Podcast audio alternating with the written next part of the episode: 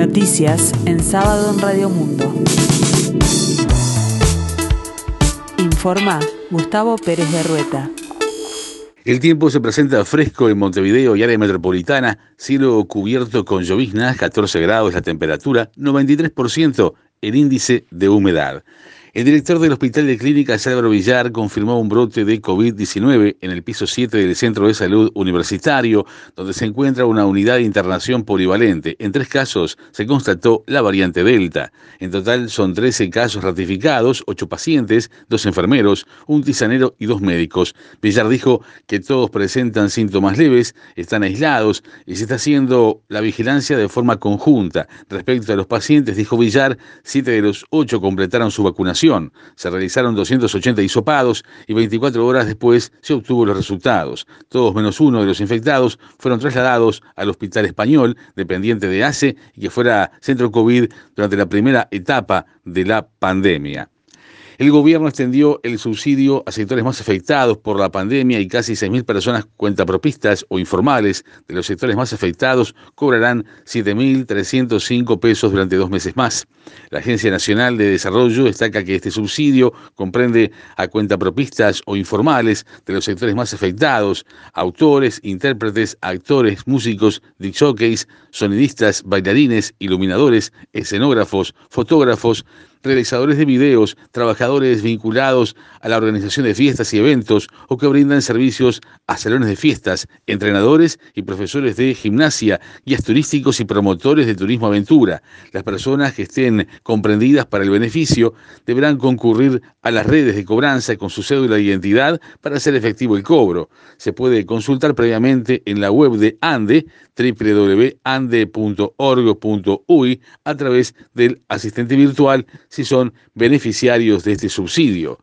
La Asociación de Funcionarios de la Jefatura de Policía de Maldonado, Polma, rechaza el ingreso de retirados policiales, demostrando que la actual administración desconoce la interna policial, pretendiendo con esto querer solucionar la falta de personal, plantearon a través de un comunicado. También entiende que el Ministerio del Interior se aprovecha de la necesidad de los retirados ante las magras jubilaciones que estos perciben.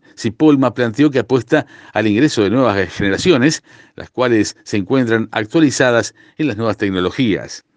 La Intendencia Departamental de Montevideo habilitó dos paseos peatonales para el fin de semana. Este sábado 11 y mañana domingo 12 de septiembre se realizarán paseos peatonales para el disfrute de la ciudadanía en la avenida 18 de Julio y la Rambla respectivamente. Este sábado el paseo peatonal será en la principal avenida de la ciudad e irá desde Barrio Zamorín hasta Julio Herrera y Oves en el horario de 12 a 17 horas, informó la comuna. En tanto el domingo de 10 a 18 horas se habilitará el paseo peatonal en la senda sur de la Rambla, desde Ejido hasta Luis Alberto de Herrera. Se recuerda que la prohibición de estacionar rige en ese mismo tramo entre las 10 y las 21 horas. Además se recomienda el uso de mascarilla y mantener la distancia interpersonal mientras se circula.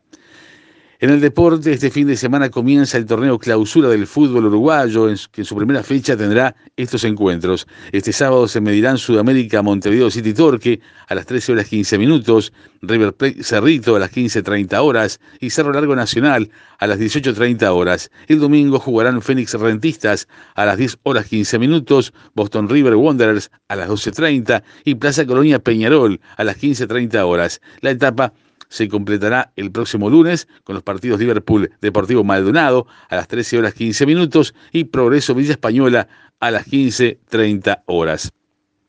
En la escena internacional, entre la pandemia y una incipiente recuperación, los argentinos vuelven mañana domingo a las urnas en el marco de las elecciones primarias abiertas, simultáneas y obligatorias, las PASO, para renovar un tercio del Senado y la mitad de la Cámara de Diputados. El oficialismo se conforma con una victoria ajustada en las primarias para las legislativas, mientras que Horacio Rodríguez Larreta y Mauricio Macri dirimen su liderazgo en la oposición.